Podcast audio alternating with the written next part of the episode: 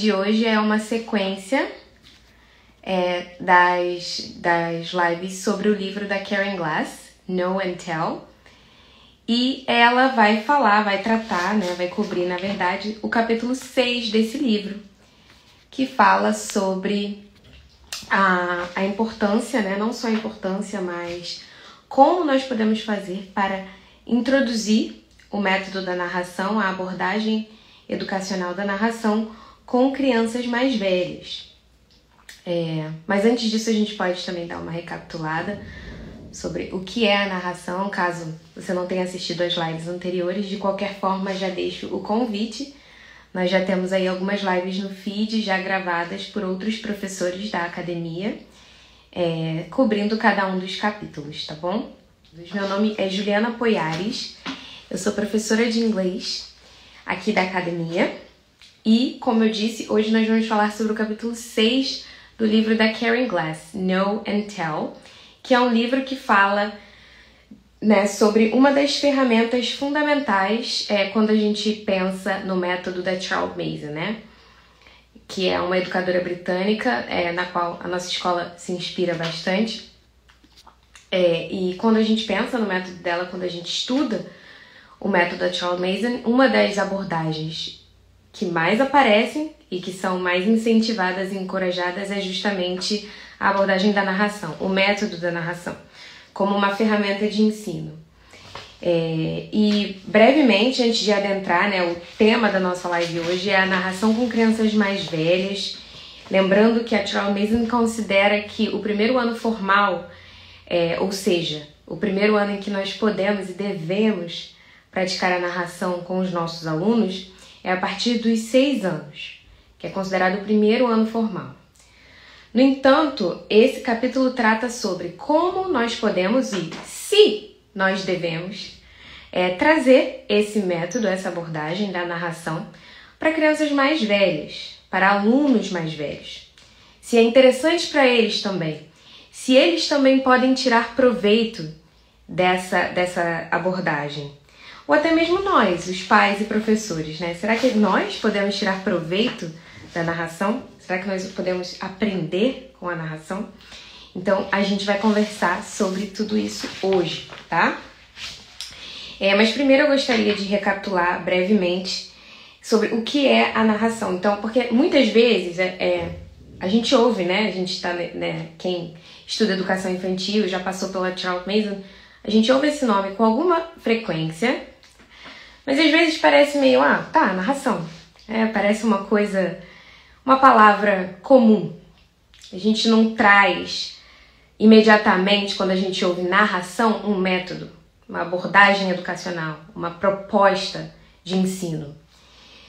A narração dentro da proposta da Charles Mason é exatamente isso. É uma, é uma técnica, uma forma de você elaborar oralmente aquilo que você sabe, e isso pode ser usado como intencionalmente dentro de uma lição formal escolar.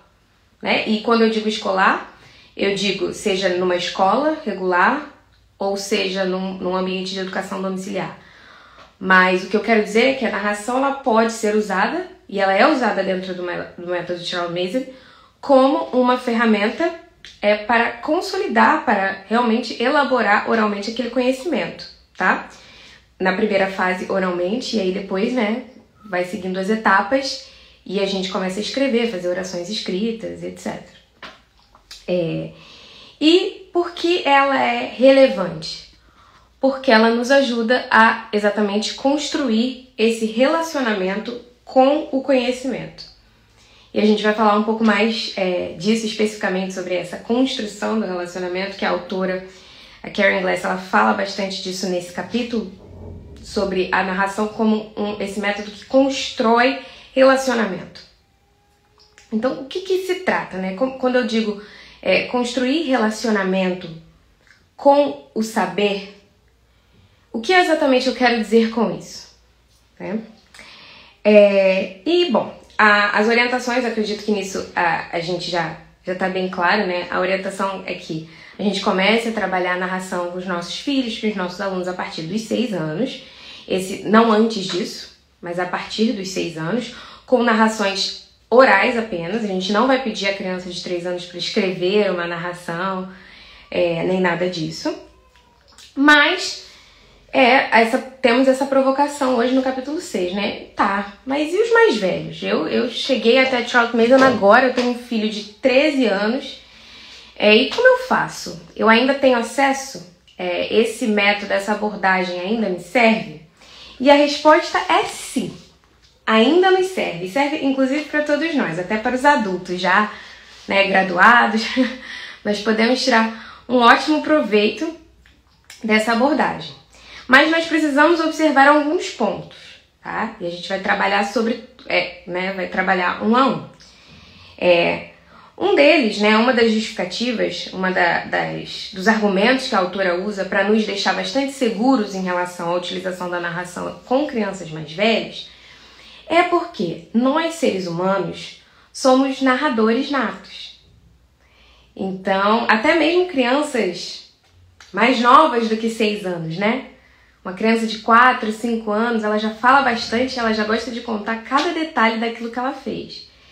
Então, um, um pré-adolescente, um adolescente ali de 13, 14 anos, ele pode nunca ter experimentado uma narração é, formal dentro de uma lição escolar, mas ele com certeza já narrou muitas coisas durante a vida dele, já contou muitas histórias durante a vida dele. É, a Andressa está perguntando qual o tema. O tema é o método da narração, que é uma ferramenta fundamental é, na filosofia educacional da educadora britânica Charles Mason. Hoje eu vou falar sobre o capítulo 6 do livro Know and Tell, da Karen Glass, e ela trata especificamente sobre a narração é, em crianças mais velhas, com crianças mais velhas. E quando eu digo narração, né, já voltando aqui ao tópico em que eu estava, não estou falando da narração informal, essa narração de quem conta, né? Foi lá no, na natação e aí conta como foi, ou a criança que foi ao cinema pela primeira vez, aí chega na casa dos avós contando animada como foi a primeira ida ao cinema. Essa é uma narração com a qual eles já estão habituados, mas quando eu falo em narração no método Charles Mason, quando a Karen Glass ela traz esse termo narração, ela está falando da narração formal dentro de uma lição escolar de novo, escolar pode ser dentro da escola ou em casa, na educação domiciliar, com uma intenção educacional, com uma intenção de construir ali um relacionamento com aquele saber. Então, se eu coloco, né, é, o meu aluno para ler, não sei, vou colocar um exemplo aqui do mês, né? Um exemplo que está bem. É, nós estamos ouvindo bastante durante esse mês, para ler sobre a independência do Brasil e eu peço para ele fazer uma narração sobre aquela leitura, ou sobre aquele documentário, ou sobre aquele parágrafo, enfim, seja o que for. Eu estou, na verdade, ali criando um ambiente para que ele crie um relacionamento, um relacionamento com aquele saber, com aquela área do saber. Então, sim, nós podemos trazer né, para uma criança de 12, 13, 14 anos, uma criança, um adolescente, é, nós podemos trazer para os estudantes mais velhos essa abordagem, ainda que eles nunca tenham feito isso formalmente antes. Nós podemos. E antes de eu, de eu entrar, de eu começar a falar é, de fato como fazer isso, como trazer, né, como operacionalizar isso, é, eu vou seguir bastante aqui a ordem da autora, da própria Karen Glass, porque antes dela trazer pra gente um passo a passo, ela justifica, ela nos convence do porquê trazer a narração é importante para uma criança mais velha também, e não só para os pequenininhos. Então a gente vai primeiro é, entender, se convencer de que essa é uma abordagem relevante e depois a gente vai partir para o passo a passo, tá? É, então vamos, vamos começar por esse termo, né? Por essa expressão. A narração ela constrói relacionamento. Ela constrói relacionamento. O que, o que isso quer dizer? É, o que é construir um relacionamento? E eu vou explicar isso para vocês usando um exemplo da própria Karen Glass, que é a autora desse livro. Quando é, você pensa assim numa celebridade, por exemplo, a, a Ivete Zangalo, né? Eu acredito que todas as pessoas que estão assistindo a live conhecem a Ivete Zangalo, já ouviram falar da Ivete Zangalo. E aí, se eu perguntar aleatoriamente, assim, para alguém, poxa, me conta aí, né, o que, que você sabe da Ivete Zangalo? Provavelmente as pessoas vão falar de, de informações, como eu posso dizer, informações frias. Ah, Ivete Zangalo nasceu em tal lugar, em tal ano, ela é uma cantora, ela se apresentou em tal e tal e tal festival, ela ganhou esse e esse prêmio, ela é casada com fulano né? E então a gente vai dizer essas coisas gerais, né? Que se a gente digitar ali no Google, é, tem ali aquelas informações dadas. Agora, se eu perguntar para essa mesma pessoa, então, eu tô indo jantar agora. Por que, que você não liga pra Ivete Zangalo e convida a Ivete Zangalo pra ir com a gente jantar? Acho que vai ser legal, né? Ela é, deve ter várias histórias para contar, enfim. Chama, chama, convida, liga pra ela e, e convida que eu acho que vai ser legal. Provavelmente essa pessoa vai dizer, tá, não, não tenho o telefone da Ivete Zangalo. é, não sei, não tem como convidá-la para jantar. Ainda que eu tivesse o telefone dela, não teria intimidade para isso. Então, essa é a, a exata diferença entre você conhecer uma coisa e você ter um relacionamento com uma pessoa. Então, essa é, esse é, é o ponto exato que, que a, a Karen Glass muito brilhantemente, é o exemplo né, que ela traz muito brilhantemente para esclarecer qual é a noção da Charlotte Mason desse relacionamento com o conhecimento.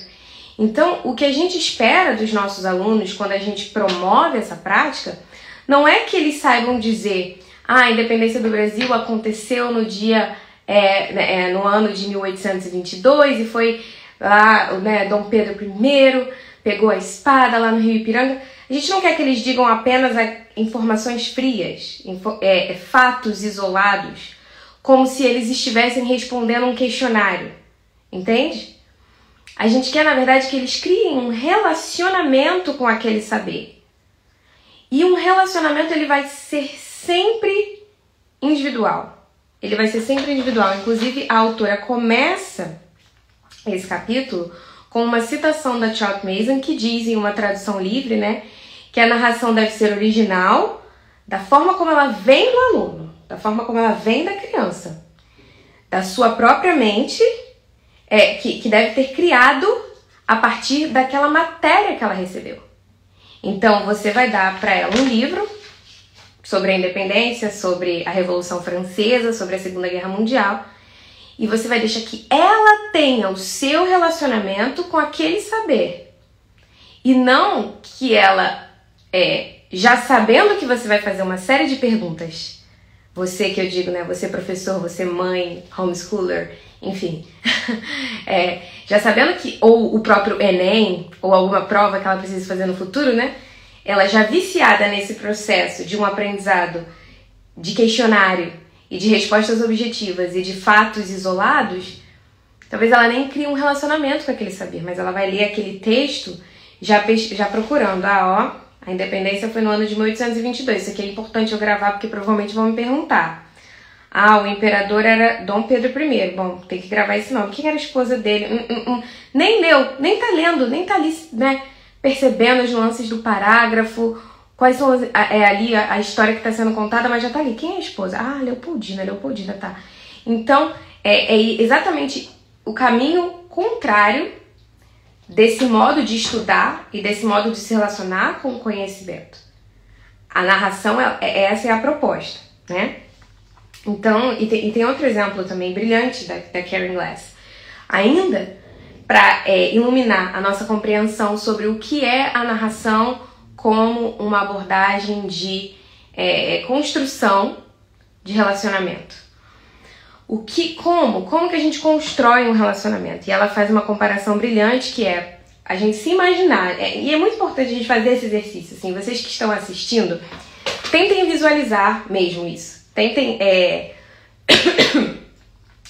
pensar que nós somos amigos, tá? Você e eu, nós somos amigos, já, já nos conhecemos Estamos indo juntos a uma festa, tá? Uma festa de aniversário.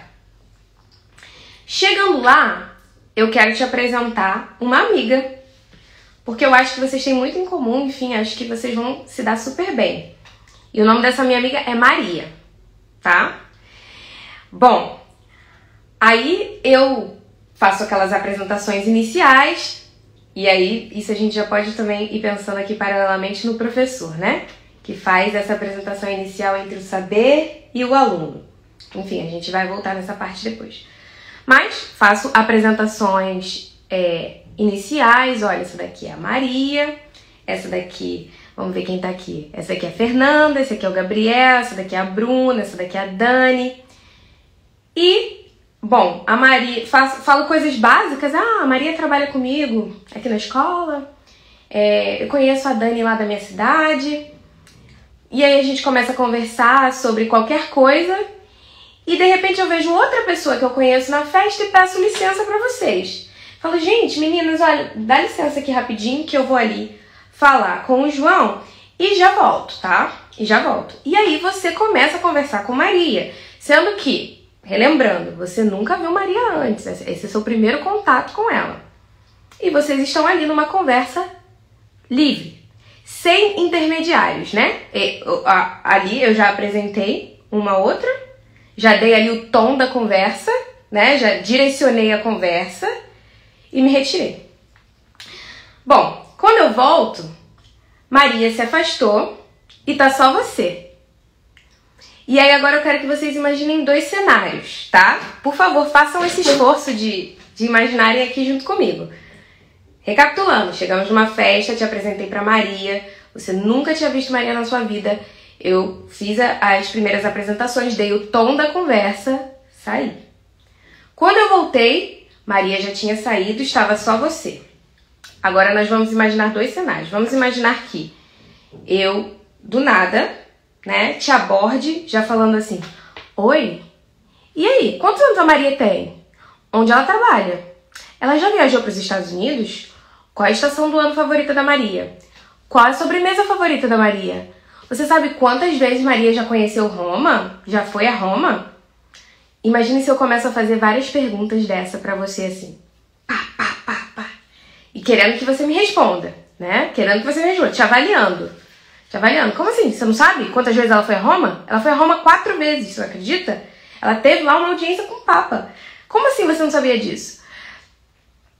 Eu imagino que a sua postura, porque seria a minha, se eu tivesse no seu lugar, era ficar completamente é, desconfortável e achar aquela situação muito disfuncional. Né? Que isso? Acabou de me apresentar para alguém e aí já tá me fazendo um questionário? Provavelmente você ia achar estranho, ia se afastar de mim e ia se afastar da Maria também. Ia pensar, ih, tá louco, toda vez que eu conversar com ela, é isso que vai me receber? Depois um questionário, um monte de perguntas? Agora, esse é o primeiro cenário, tá? Se imagina, se imaginou nesse primeiro cenário. Agora imagine o oposto. Ao invés de eu chegar te perguntando mil coisas, quer dizer, não é o oposto, são um caminho diferente. É, ao invés de eu chegar e te perguntar um monte de coisa, eu te dizer, e aí? O que, que você sabe sobre a Maria? Que que você, sobre o que, que vocês conversaram? E aí eu fecho a minha boca e escuto o que você tem a me dizer sobre a Maria. E você vai escolher de forma livre com o seu repertório, com a sua inteligência, aquilo que você acha relevante conversar sobre a Maria ou não. E talvez aconteça uma coisa ainda mais fantástica, que é você me conte uma coisa sobre a Maria que nem eu sei. E o que, que isso quer dizer? Que, bingo, você tem um relacionamento com a Maria. Um relacionamento com a Maria que talvez nem eu soubesse. Você, você me ultrapassou. Você já sabe alguma coisa sobre a Maria que nem eu sabia. Agora imagina, troca Maria.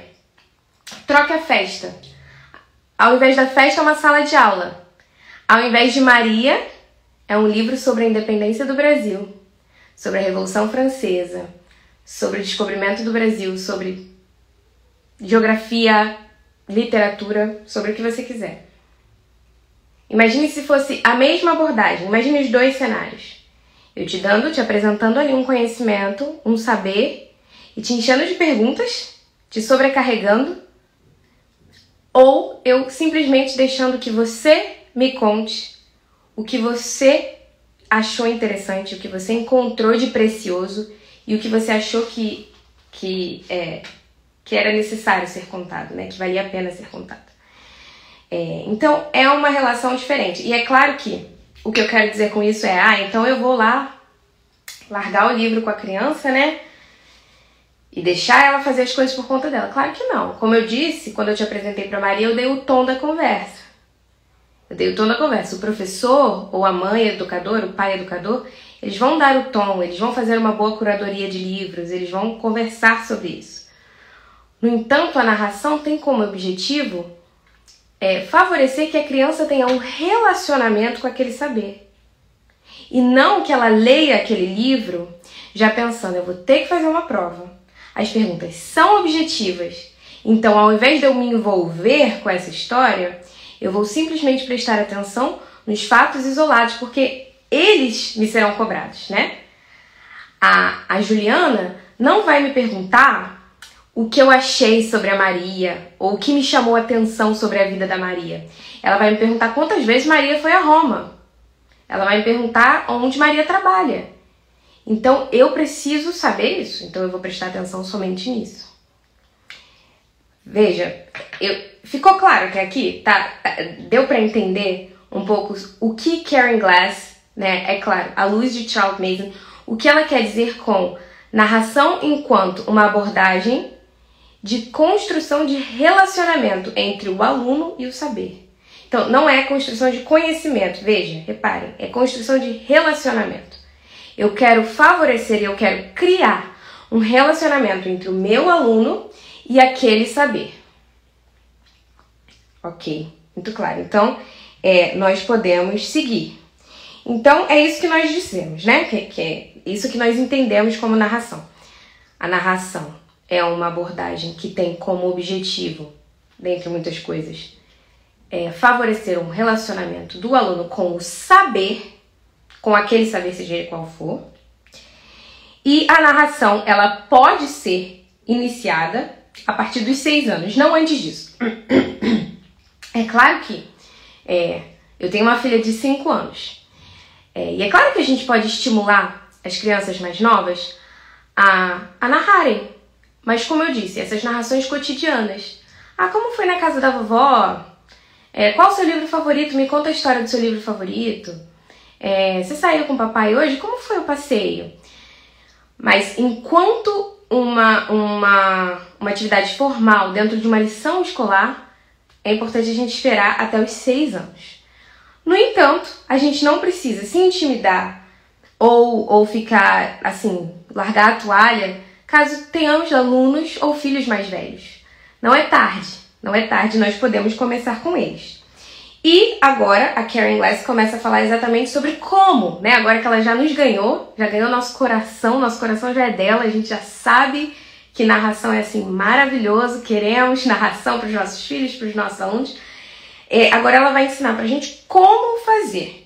Então, como eu vou trazer narração para esse meu adolescente, né? 14 anos, nunca, nunca teve uma aula nos moldes Charles Mason. Desculpa. É, como eu faço? Como eu começo, tá?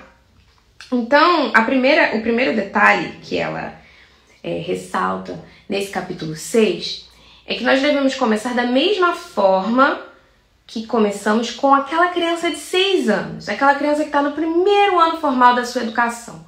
Então, é, quem se lembra das lives passadas? Quem se lembrar pode até colocar aqui nos comentários.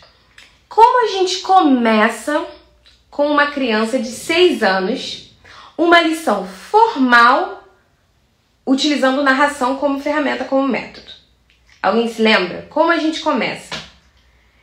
Qual, qual, é o primeiro passo? Como, como que a gente pede uma narração para uma criança de 6 anos que nunca fez uma narração formal, tá? Fez uma narração aí cotidiana, como todo mundo faz, conhecendo Charles Mason ou não conhecendo Charles Mason, mas nunca fez uma narração ali formal numa lição escolar.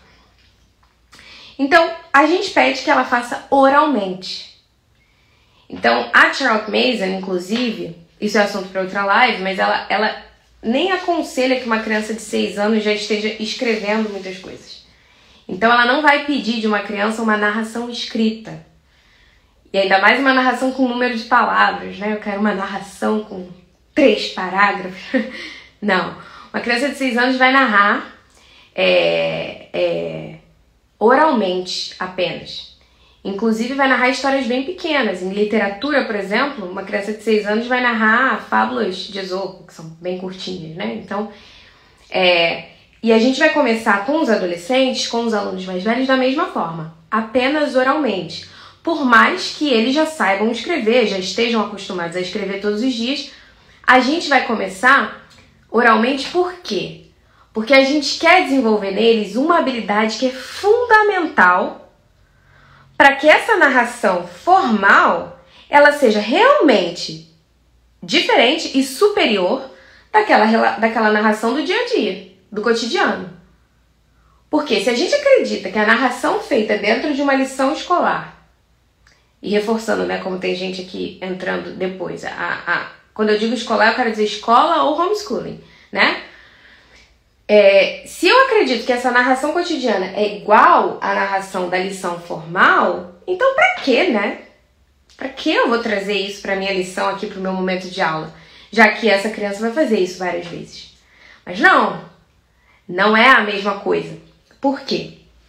Porque a narração é, é como um método de ensino feita com intencionalidade, né, no rigor de uma lição escolar, ela tem um objetivo de despertar e exercitar e estimular e favorecer um hábito que é mais importante ainda que é o do que o próprio hábito, hábito da narração, que é o hábito da atenção.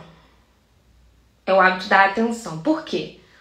Um bom narrador, alguém que narra bem um texto, uma história, um acontecimento, é uma pessoa atenta, é uma pessoa que presta atenção. E por que a gente considera que esse adolescente ou pré-adolescente ou aluno mais velho, né, às vezes 9, 10 anos ali não é adolescente ainda, mas já não é, não tem 6 mais, né? Por que, que a gente considera que ele precisa desse estímulo de atenção? Por que, que a gente não toma isso como garantido, né? Tipo assim, ah, não, uma criança de 12 anos já é uma criança que presta atenção quando ela tá lendo um texto, ela presta atenção durante uma aula. E aí a, a, a nossa autora aqui querida, ela traz uma informação que, que dói o coração, né, quando a gente lê. E eu posso atestar, porque eu trabalhei com sala de, em sala de aula. Hoje eu trabalho só na academia, mas eu trabalhei em sala de aula de escolas regulares durante sete anos. E eu posso assegurar que isso é 100% verdade, que é os nossos alunos, infelizmente, hoje em dia, nesse sistema educacional tradicional é, que é vigente né, na nossa sociedade, eles infelizmente a curiosidade deles tem um prazo de validade, tem ali um, um limite, né? É, e, e ela fala isso aqui exatamente, né? Que, que infelizmente esses métodos escolares eles acabam sabotando aquela, aquele desejo natural que todo ser humano tem de aprender. Então ela, usa como exemplo aqui o kindergarten e o first grade, que aqui no Brasil seria o primeiro e o segundo ano. E ela diz que quando você entra numa aula do primeiro e do segundo ano, você fala: "Ah, vamos aprender sobre o sol hoje". E as crianças ficam: "Uau, sol, o sol é muito legal, é o astro rei", e elas vibram. E é verdade, elas vibram, elas ficam animadas e curiosas. E aí conforme eles vão ficando mais velhos, você vem com sistema solar, é, é, não sei, explosões solares, literatura clássica. Eu me lembro até hoje quando eu tentei ler, eu tentei, né, que os meus alunos de nono ano fizessem a leitura de Emma, da. da. Tá até aqui o livro. Ah, deixa eu pegar aqui. Da Jane Austen. Enfim, tentei que os meus alunos lessem Emma e eu percebi, foi quando eu percebi realmente que o nosso sistema é, educacional ele realmente está viciado, porque eles não tinham a menor curiosidade. Eles não tinham, assim, o menor, não dava aquela cosquinha, aquela coisa. Por quê? Porque não foi criada uma relação do aluno com Maria, né? Quem prestou atenção no exemplo no início da live. O aluno e Maria não, não tiveram a possibilidade de ter um relacionamento. O aluno e o saber não foram estimulados a ter um relacionamento. Eles, eles foram né? Eles foram apresentados ali por alguém. E depois esse alguém, ao invés de perguntar, poxa, e aí, como é que foi a conversa com Jane Austen? como é que foi a conversa com Maria? Começou a tacar um monte de perguntas e de questionários que fizeram com que ele falasse: tá maluco, eu não quero mais ler esse livro, porque né, eu não quero mais falar sobre o sistema solar, porque da última vez que eu li sobre o Sol, a minha professora me bombardeou com perguntas e eu nem pude contar para ela o que eu achei legal sobre o Sol. Então, é, quando a gente retoma, né, quando a gente pensa, pensa, não, peraí, meu filho tem 12 anos agora, meu aluno tem 12 anos agora, eu quero recuperar, eu quero, eu quero ajudá-lo a, a retomar esse amor pelo conhecimento, essa curiosidade que é natural dele, em que em algum momento foi sabotada. Então eu trago esse, esse método na narração e começo pelo básico. Começo pelas narrações breves e orais. Porque mais do que uma pessoa que escreve um te uma página inteira, uma lauda inteira de narração, eu quero alguém que preste atenção. Então eu começo pequeno. É, eu começo pequeno. O que vai diferenciar o processo de um aluno de, que começa com 6 anos e um aluno que começa com 12, 13, 14 é a velocidade. É a velocidade. Na abordagem de Charlotte Mason, essa relação com a escrita é bem lenta e gradual. Então, um aluno vai começar a fazer uma narração escrita, um aluno que começou aos 6, tá? Que começou no primeiro ano formal. Ele vai começar com uma narração escrita lá para os seus nove anos, por aí. Então ele vai ficar aí três anos, né, fazendo narrações orais, enfim, caminhando rumo a uma narração escrita, rumo a uma fluência, né? A, a, a Karen Glaze usa bastante esse termo, né? O narrador fluente, aquele aluno que sabe narrar fluentemente. Bom, o aluno de 12 anos, de 13 anos, ele já, ele já sabe escrever com tranquilidade, ele já dominou essa, essa técnica, porque escrever é um exercício técnico, né? Uma habilidade de coordenação motora. Então, um adolescente, um pré-adolescente, eles já realmente cruzaram essa ponte. Você não precisa ter muita. É, não precisa esperar muito que eles desenvolvam a musculatura da mão, né? Como é com uma criança de 6 anos. Mas você quer desenvolver a habilidade da atenção. Então, à medida em que você vai é, fazendo essa transição, vai dando esse estímulo, você vai percebendo, né? E a autora é muito clara, ela diz que não, não vai ter uma regra.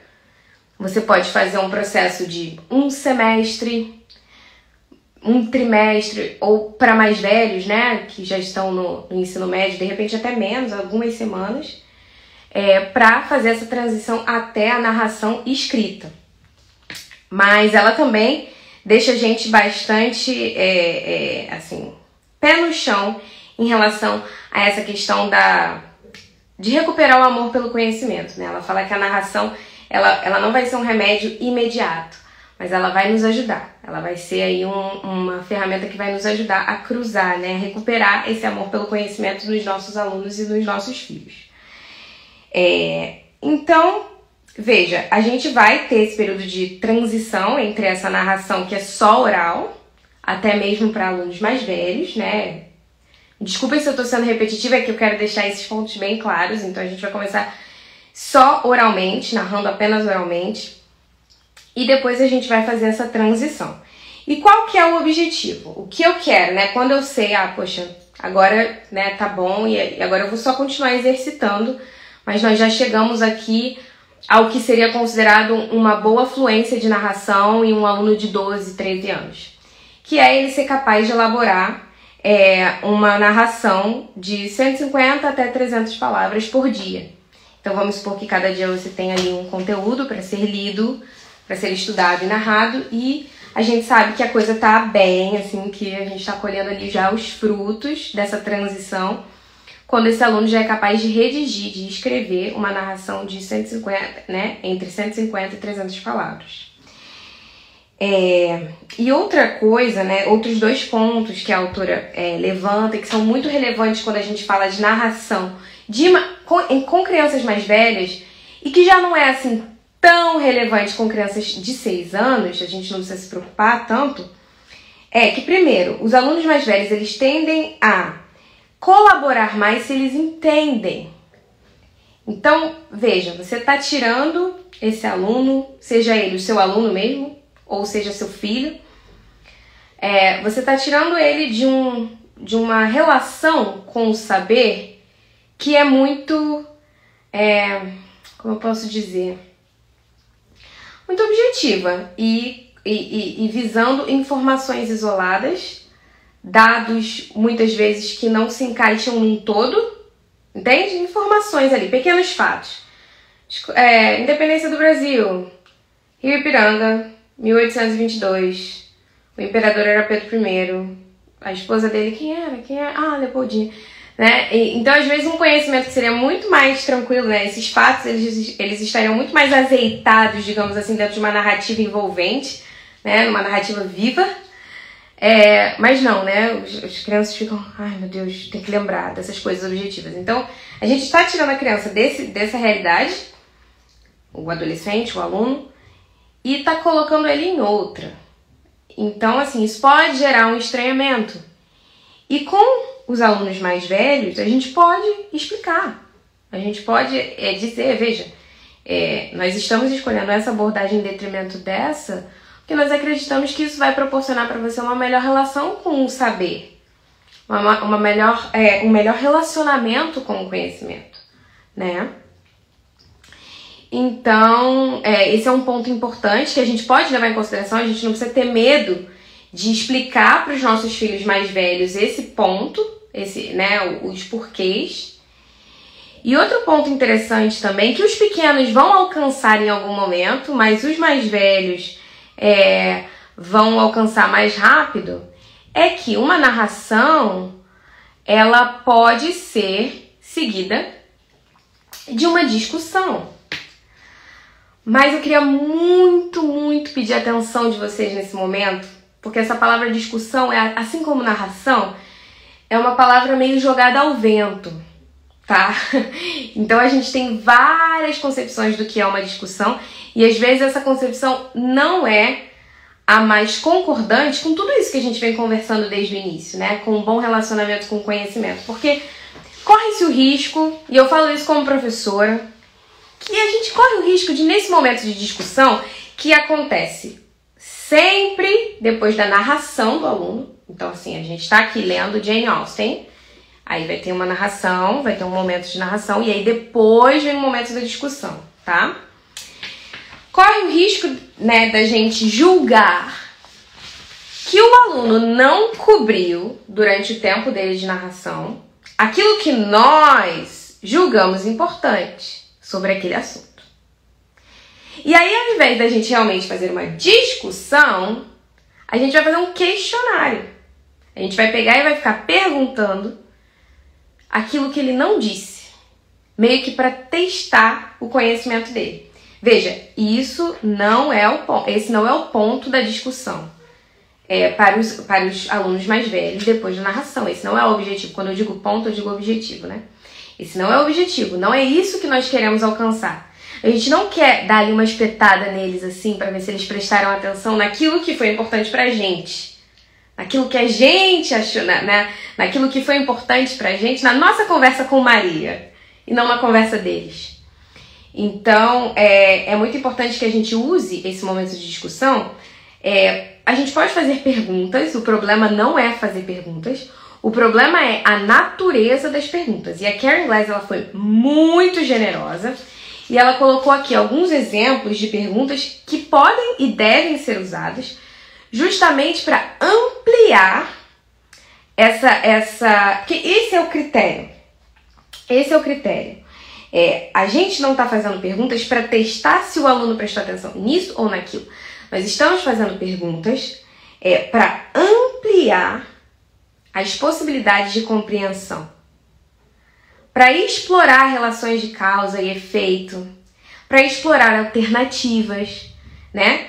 A gente não quer, ao contrário de, de muitos métodos, abordagens, universidades e linhas de pesquisa do nosso país, a gente não quer achatar a mente dos nossos alunos na nossa percepção. Mas nós queremos, é, é, a partir do conhecimento dado, seja através da literatura, da lição, eu não sei qual é a natureza da lição, que eles possam alcançar um nível a mais de compreensão e de discussão. E tem uma, uma frase da Charles Mason que está em Home Education. Inclusive esse livro ele foi traduzido pela Arielle Pedrosa, ele já pode ser comprado em português, que é o primeiro volume da Charles Mason. E na página 69 tem uma frase que é muito rica. E eu sempre lembro dela, que é uma criança que observa, ela deve ser colocada no caminho das coisas que merecem observação. Então, a gente coloca os nossos filhos, né, enfim, acredito que se você está aqui é porque você tem aí um relacionamento com a educação clássica, né, com o método da Charles Mason. Então, para você, a, a literatura clássica é uma é uma é um valor, a, os bons livros, né, um, enfim, um estudo histórico honesto. Então, a gente está colocando os nossos filhos, os nossos alunos, no caminho daquilo que merece ser observado. Então, nada mais justo que a gente também dê a eles um certo espaço para que eles, de novo, criem um relacionamento com Maria, que eles tenham um relacionamento com aquele saber. Né? A gente dá o tom da, dessa primeira conversa, mas a gente não pode interferir a todo momento, porque senão a gente faz isso, a gente quer achata os nossos alunos a, a nossa percepção sobre aquele assunto apenas, né? Mas sem mais delongas, eu vou ler para vocês aqui algumas sugestões de perguntas que a própria Karen Glass deixa para esse momento de discussão. Lembrando que esse momento de discussão ele já é usado com alunos mais velhos, tá? De não, se você está assistindo, você é professora de crianças de 6 anos, sete anos, ou você é uma mãe educadora de uma criança de seis, sete anos, a gente ainda não vai fazer discussão com eles, tá? É, é a discussão, esse momento pós-narração, que é a discussão, ele vai ser feito com os mais velhos. Então, algumas perguntas aqui, né? E se eles, estiver, e se eles tivessem esperado até o dia seguinte? O que poderia ter sido diferente? Veja, veja o tom dessa pergunta, né? Você estimula a criança a, elaborar uma história. A elaborar uma história. Ela tá ali elaborando, né? Ah, o que teria sido diferente? É um exercício de imaginação até. Né? O, que, o que poderia ter sido diferente se eles tivessem esperado até o dia seguinte? E se ela tivesse escutado aquele aqui? Acho que agora voltou. E se ela tivesse escutado aquele conselho? O que será que ela teria feito? O que será que ela teria feito? É... Vamos, vamos é, imaginar que a sua família tenha que, que tomar a mesma decisão amanhã. A mesma decisão. Como que vocês decidiriam o que é certo se fazer? Como que você, quais seriam os critérios que vocês utilizariam para decidir o que é certo? E ela também sugere que a gente pode é, utilizar o método socrático de, de questionamento, né? Que aí, na verdade, a gente está é, explorando até mesmo elementos éticos e morais daquele tópico, que também é bastante interessante, pensando que a gente está fazendo essa abordagem com adolescentes. 12, 13, 14 anos, né? Então, ela deveria ter esperado por ele? Os soldados deveriam ter desobedecido aquela ordem? Robson Crusoe deveria ter matado os canibais? Então, o que, nas palavras né, da própria autora, o que, que a gente está fazendo quando a gente né, risca essa faísca né, né, no, no, no, momento de discussão. O que, que a gente está fazendo? Nós estamos, na verdade, deixando que aquele material, pensa na Maria, né, pensa no livro, pensa na aula, na lição, a gente está deixando que aquele material, que os nossos filhos, através daquele material, em contato com aquele material, com aquele saber, eles consigam acessar um, um, um pensamento Né? E é claro que isso é um exercício. Não estou dizendo que, que o aluno vai fazer isso na primeira lição de narração. Não, tô, não é isso que eu estou dizendo. Mas através desse exercício, nós estamos, estamos né, potencialmente dando a eles habilidades para que eles consigam acessar é, o pensamento, um pensamento original, né? Uma reflexão original, independente até, quiçá, independente, né? Até mesmo em um tempo onde nada, nada é original, né? O que é original hoje em dia? Não, não tem, mas assim, a gente dá para os nossos filhos, potencialmente, é, essa habilidade né? de, de reflexão mesmo, a partir das suas próprias ideias, do seu próprio repertório. É, então, perguntando o nome do livro, o nome do livro é No and Tell, é da Karen Glass. E a gente tem aqui no perfil da academia já uma sequência de lives sobre os capítulos do desse livro. O, o assunto de hoje é o capítulo 6, é, que é o capítulo sobre como trabalhar a narração com alunos mais velhos. Então, com alunos que não estão aí começando a sua vida formal escolar, mas já estão avançados, né? Então, como trazer essa abordagem, né, que é tão rica é, em alunos que já que já tem uma rotina, né? Enfim, que já já tem um modo de estudar. É, e a autora, ela termina, na verdade, esse capítulo com algumas narrações de alunos que começaram há pouco tempo e que são mais velhos, e as narrações são ótimas. Tem aqui narrações sobre Henrique VIII, sobre a Guerra Fria, é, é, bem interessante ler, mas no, no, último, cap, no último versículo dela, no versículo, no último parágrafo dela, ela fala é, algo muito inspirador, que é que, é, que essas habilidades que nós desenvolvemos quando nós narramos, e de novo, não é uma narração cotidiana, é uma narração formal numa estrutura de lição. É, por quê? Por quê? Porque é essa narração que nos é, que estimula em nós a habilidade de atenção.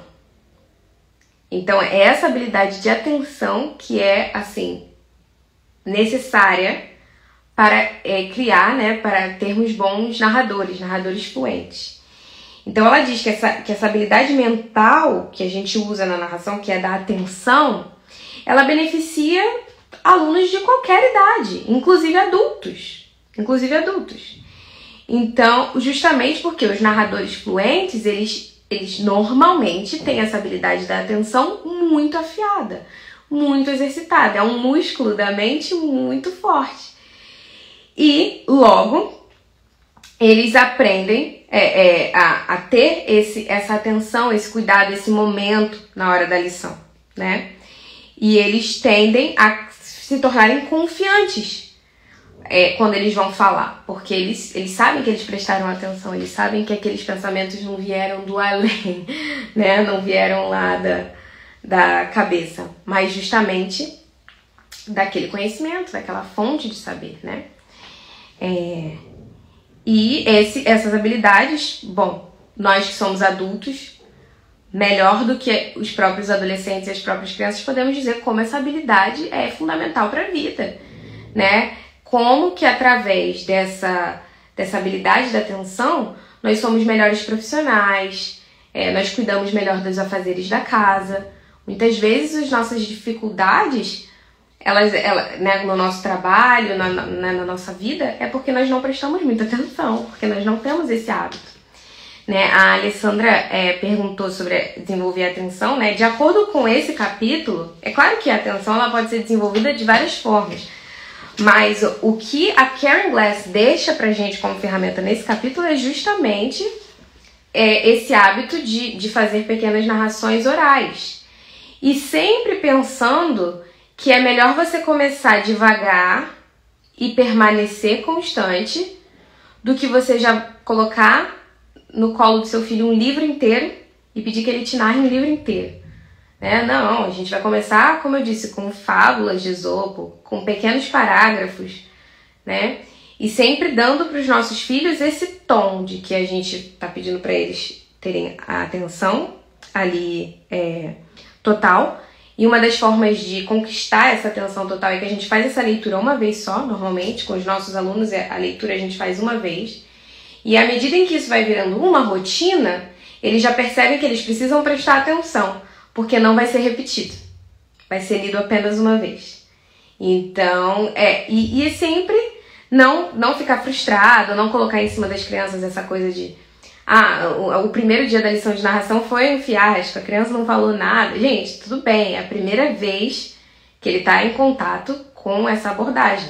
A gente está construindo uma re, um relacionamento com Maria. Nós estamos construindo um relacionamento com o saber. É, um, devagar, é melhor que seja devagar e sempre do que sobrecarregar nossos filhos com aquelas perguntas. Lembra daquele primeiro cenário? Não, você tem que fazer isso, você tem que fazer aquilo, me diz isso, me diz aquilo, você não prestou atenção nisso, você não prestou atenção naquilo. E ele vai ficar super retraído, vai achar aquela situação super disfuncional e não vai querer mais saber nem de você e nem do conhecimento, nem da professora e nem da Maria.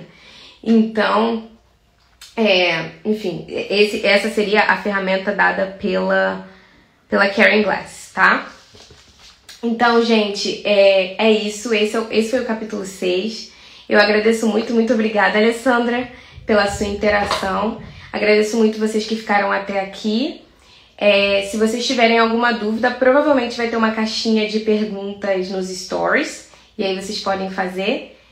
E nós vamos continuar falando é, sobre esse assunto. E eu convido vocês a assistirem as lives anteriores, se vocês ainda não assistiram, e também a acessarem a conferência. Nós tivemos uma conferência internacional é, com a Karen Glass, a autora desse livro, e a conferência dela foi sobre narração, foi muito linda. E nós temos essa conferência no nosso site, está disponível, se eu não me engano, por R$24,90. E tem assim, é, é, enfim, palestrantes nacionais e internacionais. As palestras em inglês têm legenda em português, então vocês podem ficar tranquilas. É, e vai ser uma maravilha. É, todas essas discussões são ainda mais aprofundadas nessa conferência. Então eu convido vocês sinceramente a, por esse preço simbólico, é, assistirem também a conferência porque é um tesouro, é um tesouro, tá bom? Então é isso, tenho certeza que nós vamos nos ver no futuro aí em outras lives ou com os filhos de vocês nas aulas de inglês, porque eu sou a Miss Poiares, então talvez eu dê aula para um ou para outro, tá bom? Então é isso, até a próxima. Tchau, tchau.